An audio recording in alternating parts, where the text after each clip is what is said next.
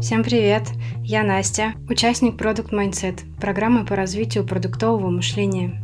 Наша команда решила записать подкаст о том, как мы проходим обучение. В нашей группе 5 человек – Полина, Андрей, Оля, Вова и я.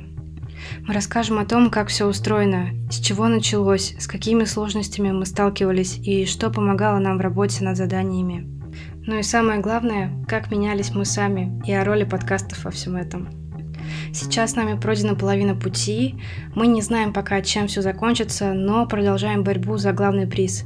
Это участие в воркшопе Роба Фицпатрика в рамках конференции Product Sense.